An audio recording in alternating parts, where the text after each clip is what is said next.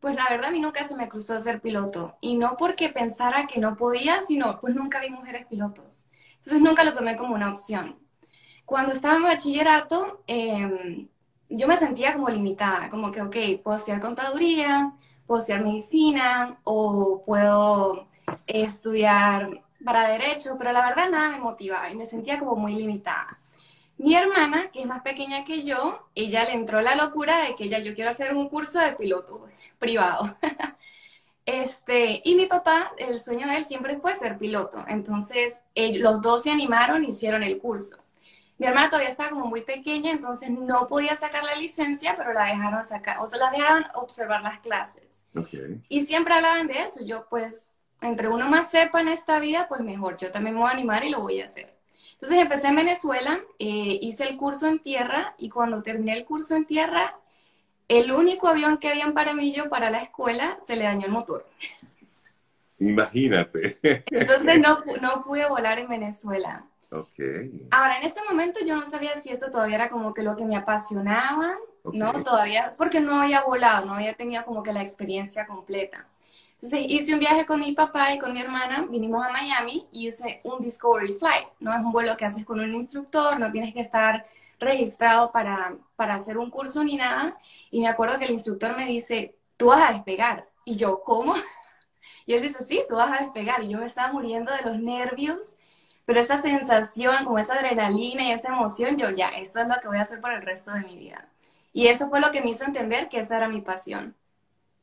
Imagínate tú, o sea, que tuviste que experimentarlo para poder eh, decir, esto es lo que yo quiero hacer. Exacto. Ahora, tú, tú misma lo decías, ser piloto mujer no es sencillo porque definitivamente es un mundo de hombres, o era, vamos a decirlo en el pasado, era un mundo de hombres, dominado por los hombres.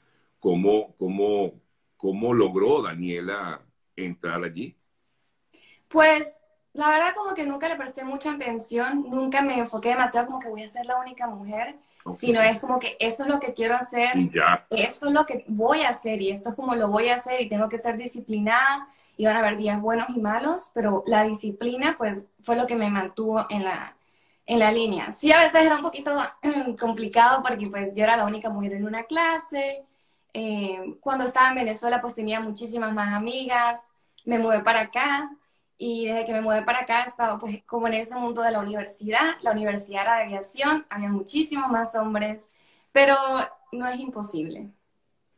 Y eh, eh, no significa de una lucha de sexos para poder llegar al, a lo que has llegado, ¿no? No, para nada. Creo que he sido muy afortunada porque sí he tenido muchísimo apoyo. Sí, a veces he escuchado algún comentario como que porque eres linda o sonríes, y te Sí, me ha pasado. Sí, sí, sí. Sí, claro, es, es, inevitable. Eso creo que pasa en todas las áreas, no te creas, no solamente en, en lo que estás eh, haciendo tú. Pero bueno, pero lo has logrado, alcanzaste tu sueño, al final lo, lo, lo lograste eh, y estás aquí, lo, lo, estás haciendo. ¿Estás trabajando con alguna aerolínea eh, estadounidense en estos momentos? Sí, estoy trabajando para Frontier. Para Frontier. Como primer oficial como, ah, o sea, que es la piloto principal. El capitán o la capitán es el piloto, pero nosotros trabajamos, o sea, por ejemplo, si hacemos un vuelo de Orlando para Atlanta, yo puedo volar el primero, de regreso volar el capitán. Obviamente, él o la capitán siempre va a tener, o sea, si hay una emergencia, yo debo de ayudar, yo debo dar mi opinión, pero él o la capitán siempre va a tener como que la última decisión que se debe tomar en qué se va a hacer. Ahora, ahí me llama la atención, entre tantas cosas que me comentabas, tú llegaste a este país incluso sin hablar inglés. Cero. Nada. Hi, bye. Más o menos, sí. Hi, my name is Daniela y ya. Y ya. Sí. Y, y, y te pusiste a estudiar. Sí, eh, el primer año que estuve acá, justamente en esa universidad que yo llegué de aviación, se llama Embry-Riddle Aeronautical University, ellos también tienen un instituto de inglés. Entonces, ahí fue donde atendí, todo ese año era tomando clases. Eh, cuando vas a aprender un idioma, yo creo que lo mejor es mudarse al país, porque, o sea, estás forzado a que tienes que aprender el idioma para poder comunicarte. Yo tuve el error de que me la pasaba mucho con latinos, entonces yo creo que hubiese aprendido el idioma un poquito más rápido. Tú dices, pero te, te, noto una, un acento que no logro descifrar, porque es una mezcla de gocho con venezolano, con... Con colombiano. Colombiano, exactamente. Ahí, de, hasta mexicano a veces uno puede llegar a pensar. Pero bueno, yo creo que es, un, e, es, es ese español eh, eh, mayamero, ¿no? Tal vez puede ser, ¿no? Puede ser. Y también tengo tanto tiempo en, en los Estados Unidos y siempre estás interactuando con personas de otros países que yo siento que siempre se pega un poquito de todo, ¿no? Claro, claro. Eh, Daniela, ¿te queda gente en, en, en, en, el Táchira, en Venezuela?